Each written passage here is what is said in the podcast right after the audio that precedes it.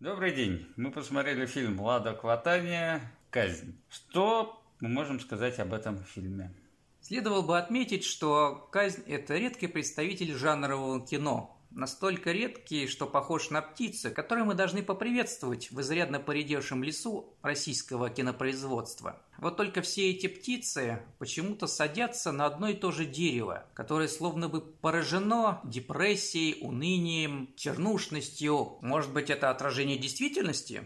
Зеркало, которое поставил перед нами режиссер, я считаю, скорее проявление весьма конкретного состояния духа, а именно пораженчества – Такие настроения сквозят в дебюте Кватании. В чем основной посыл фильма «Казнь»? Мне он видится таким. Человек, который сталкивается с системой, рано или поздно становится ее частью. И в понимании режиссера человек становится истериком и убийцей. Одновременно с этим столь же отталкивающим является и идеалист, мститель, одиночка. Возможно, режиссер под этим умеет любимого советской интеллигенции, тоталитарного монстра, который подавляет все личности и свободы, душит индивидуальность и подрывает на корню всякое стремление к свободе. Все может быть. Для того, чтобы подтвердить свою идею, Лада Кватани должен был использовать события, происходящие в его фильме. Персонажи, которые отвечали бы этой идее. Поэтому нам придется заглянуть в сам фильм, пройтись по сюжету, чтобы понять, каким же образом он доказывает свою мысль. Что происходит в фильме? В деле о серийном маньяке, который считался успешно закрытым, появляются новые обстоятельства. В результате следователь, который вел дело, вынужден вернуться к расследованию. Он узнает, что есть жертва, которая выжила, и она может описать маньяка. Следователи быстро выходят на место, где скрывается предполагаемый убийца и проводят его задержание. Это завязка фильма. Все это происходит в 1991 году. Уже на этом этапе появляются некоторые сомнения в том, как автор собирается рассказывать эту историю. Не показан важнейший момент, который является кульминацией в любой детективной истории, это обнаружение местонахождения главного подозреваемого по целой цепи улик – но нет, так нет. Возможно, не на этом будет делать упор режиссер. Идеи нужно заложить в персонажа, поэтому познакомимся с главным героем Исой Давыдовым. А что мы о нем знаем из начала фильма? У большинства фильмов детективов следователь заявлен всегда самым первым и весьма красочно. Он что-нибудь раскрывает, либо во что-нибудь вляпывается, либо проявляет себя, свой характер через что-то. Здесь все выполнено очень скомканно и как бы мельком. Какая-то вечеринка, какая-то ссора. там даже не вечеринка, там обычные посиделки, даже не в советской семье, в обычной семье большой. Посреди семейного тождества, которое является обмывкой нового звания, происходит звонок, который приводит к истерике Исы, после чего разговор с женой, ты едешь к ней, сплошные догадки. Я вернусь, и мы уедем в город, я должен вернуться. И это все, что мы узнаем о нем к началу активных действий. Он встречается с потерпевшей в больнице, и вот он уже руководит группой захвата. Возникает сразу же большой вопрос, почему он вообще присутствует в этом деле? Ведь он скомпрометировал следственные органы тем, что в его деле, которое он успешно закрыл, вдруг объявляется новая жертва – так разве это не повод для того, чтобы начальство, которое испытывает большое давление в результате поднявшейся шумыхи, не должно первым делом отстранить его от следствия, которое должно вновь открыться? На мой взгляд, именно так должно происходить. Но, тем не менее, он, как ни в чем не бывало, возвращается. Только одним это можно оправдать тем, что появился подражатель. Допустим. Происходит задержание.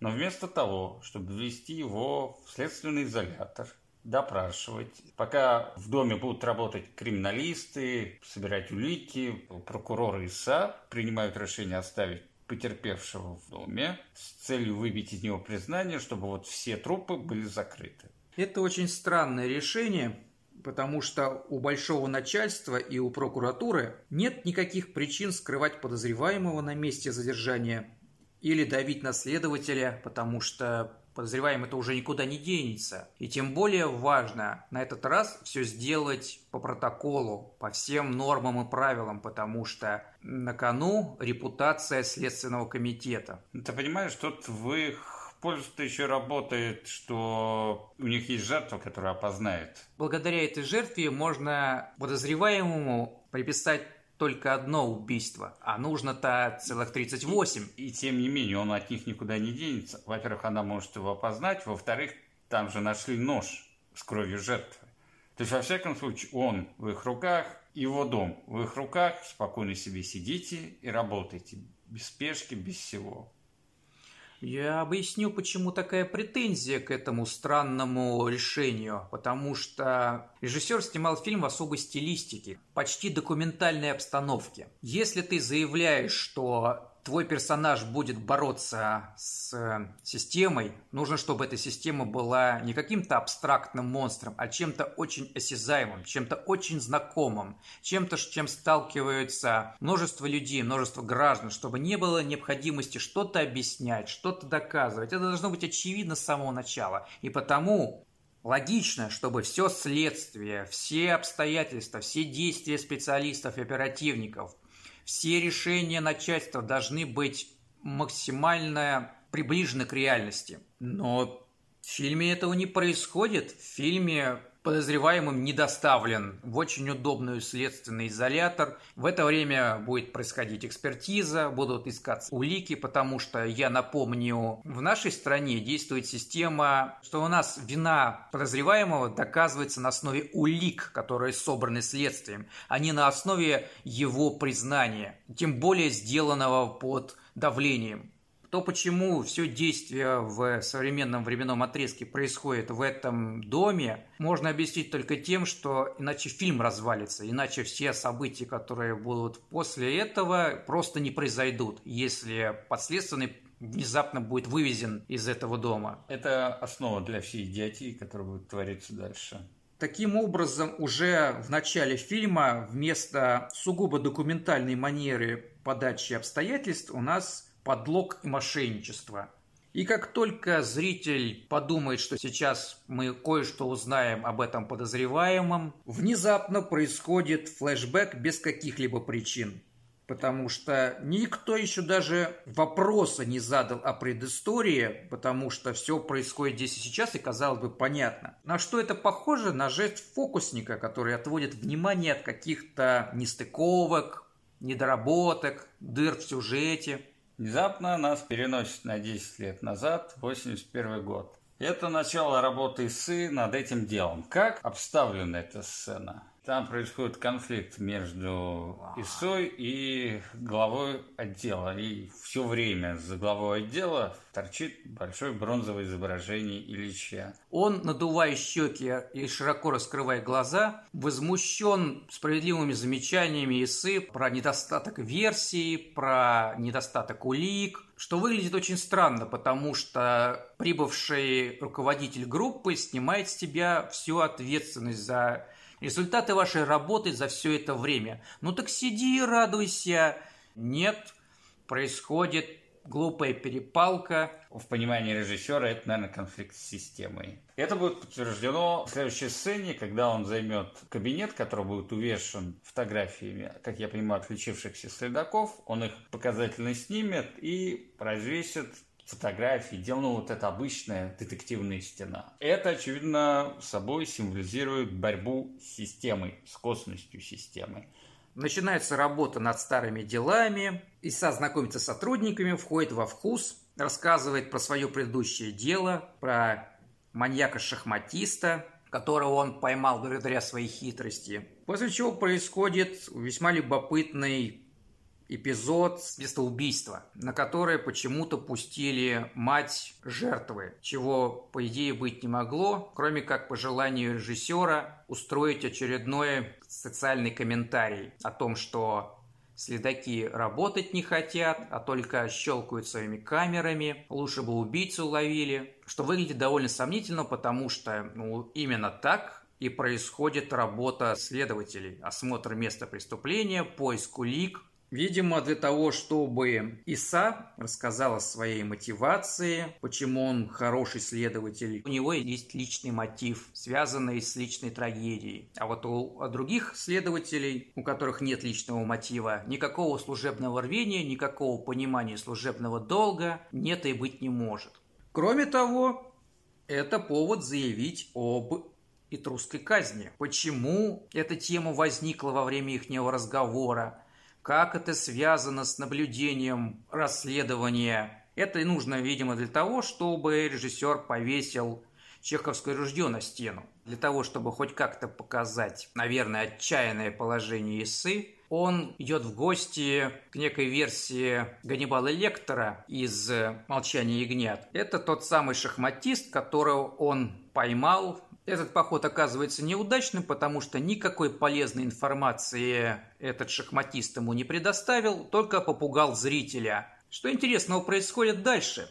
А дальше происходит весьма интересная с точки зрения режиссера встреча с роковой женщиной, которая словно бы обязана присутствовать в жанре, который он взялся разрабатывать. Они со своим напарником Иваном приходят в ресторан, где произошел какой-то дебош, которых приняли участие следователи из его группы.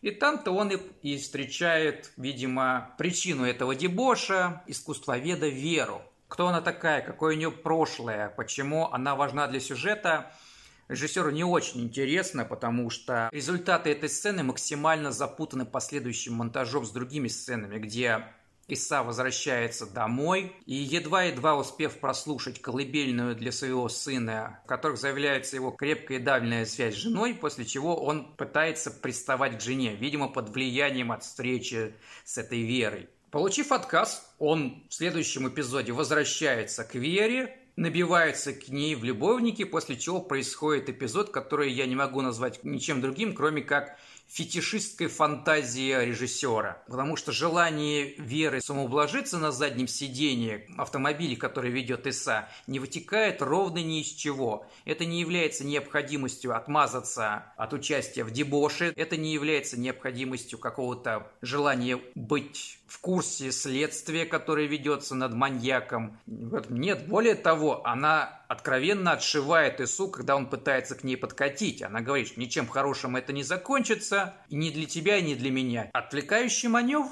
скажу я. В очередной раз Далее начинается какой-то полубред, который совмещает в себя озверевшие допросы и сцены секса с Верой, которые заменяют здесь весь процесс расследования до сих пор нет каких-то причин для таких крайних мер от культурного следователя, который приехал из центра. Не показано никаких обстоятельств, которым бы этому предшествовали, никакого давления от начальства. Он просто занимается этим прямо сразу, как ни в чем не бывало. Возвращаясь к эпизодам в доме подозреваемого, мы обнаруживаем, что вообще-то никакой работы с подозреваемым не ведется. Казалось бы, у тебя есть время, чтобы поработать над уликами. Вместо этого подозреваемого подвергает пытке шуршащей бумагой, отдел подследственный впадает в панику и пытается прекратить эти мучения, демонстративно напоровшись лбом на разбившуюся двухлитровую банку. Чем должна была закончиться такая демонстративный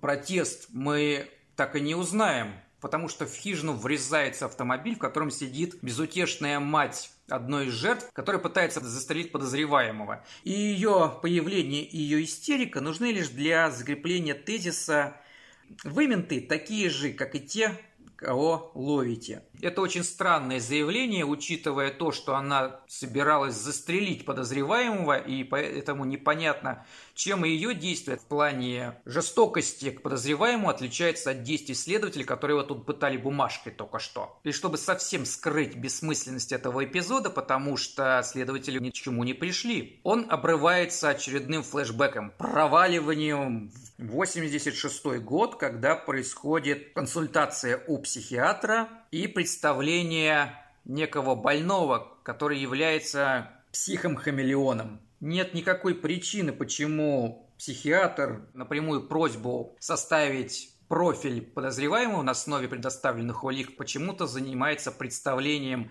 своего пациента-звезды Мирона. Ну, потому что это является важной основой для дальнейших событий, которые объяснят эпизоды, которые начнутся гораздо позднее. И, наконец, происходит сцена, которая похожа на тему, которую заявлял режиссер. Это прессинг от начальства, когда Иса попадает на встречу с генералом, который ставит ему задачу закрыть дело в три месяца. И непрозрачно намекает, что в противном случае он попадет в психушку. Казалось бы, это работает на идею, заявленную автором. Вот только таких сцен должно происходить регулярно, а не один раз за фильм. После этого у Исы следует пьяный угар, в котором он отказывается ехать на очередное место убийства, выкрикивая что-то типа «В нашей стране правосудие вопрос технический и зависит от повестки. Система убийцы не нужен, ей виновного подавай». То есть именно в этот момент, по задумке автора, он и сломался. Ну, истоков ломаний нет, только встреча с генералом. Если это достаточно, чтобы сломать взрослого мужика, на этом фоне меркнут 36 трупов. Зайдем с другой стороны. Вся сумбурность и хаотичность повествования не помогает скрыть тот факт, что ухудшение состояния Исы, его одержимость, его ожесточение вполне естественно вытекает из профессионального выгорания, отсутствия прогресса в деле, семейной драмы с неадекватной женой. Такие метаморфозы случаются повсеместно в разных культурах разных стран. И никто почему-то не спешит обвинять в этом структуру или новые реалии, одного прикосновения к которым достаточно, чтобы заразиться неким бешенством.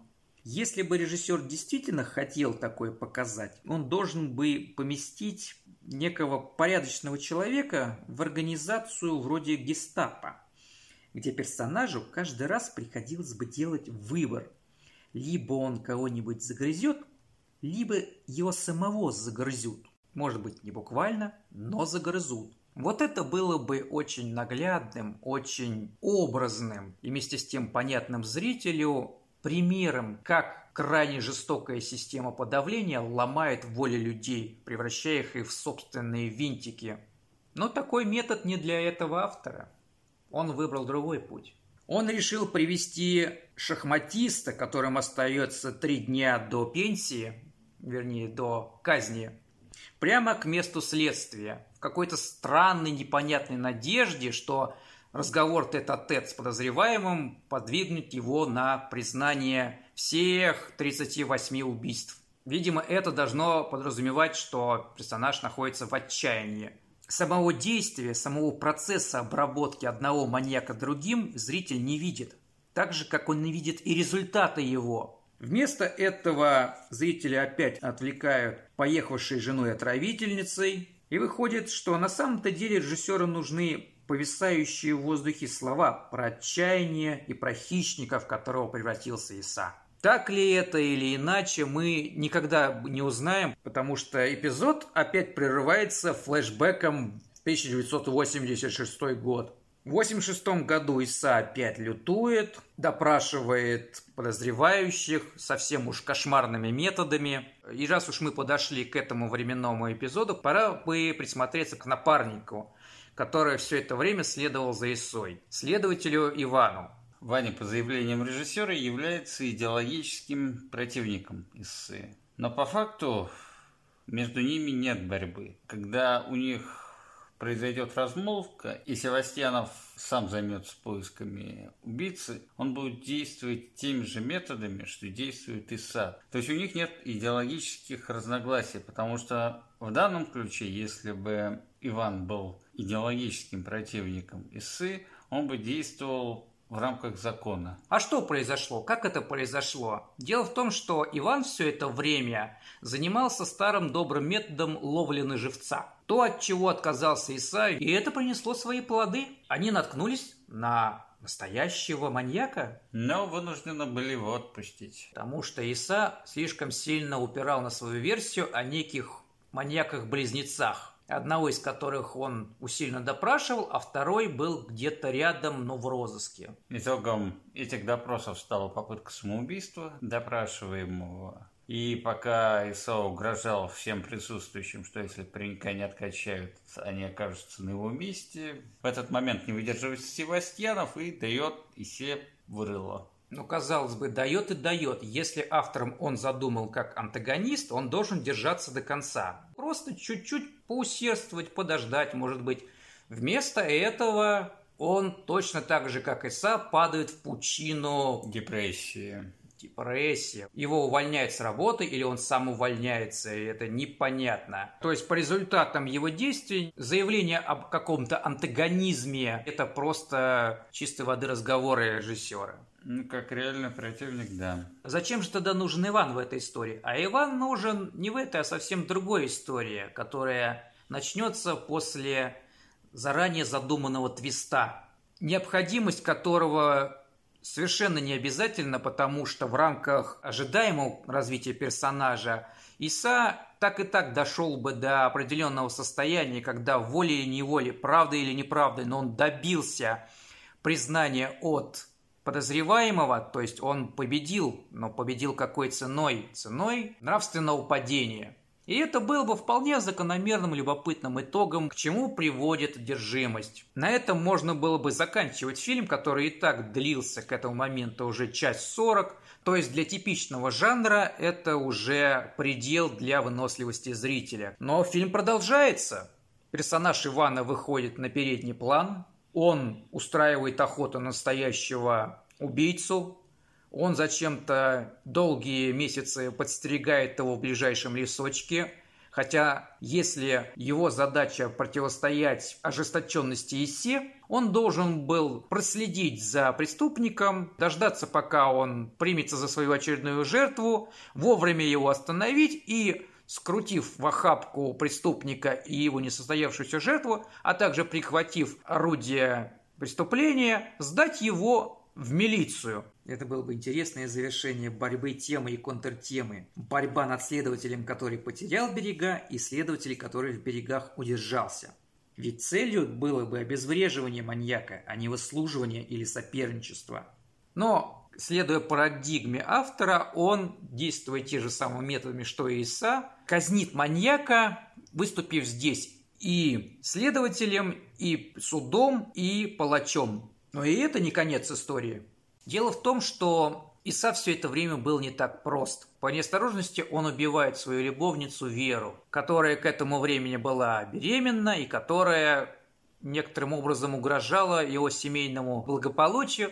В результате перепалки она ударяется о стол, и Иса, считая ее мертвой, пытается снять с себя вину, выдав ее за очередную жертву маньяка. Благо, к тому моменту он знал его почерк вдоль и поперек. И все бы сошло благополучно, если бы не кстати вернувшаяся сестра убитой Кира. Кира познает в убийце сестры Ису, Далее с ней магическим образом связывается Иван, который все это время был, что называется, стражем равнины. У них рождается крайне изощренный план, как наказать Ису. Просто подкараулить его и убить им недостаточно. Им необходимо зачем-то его признание.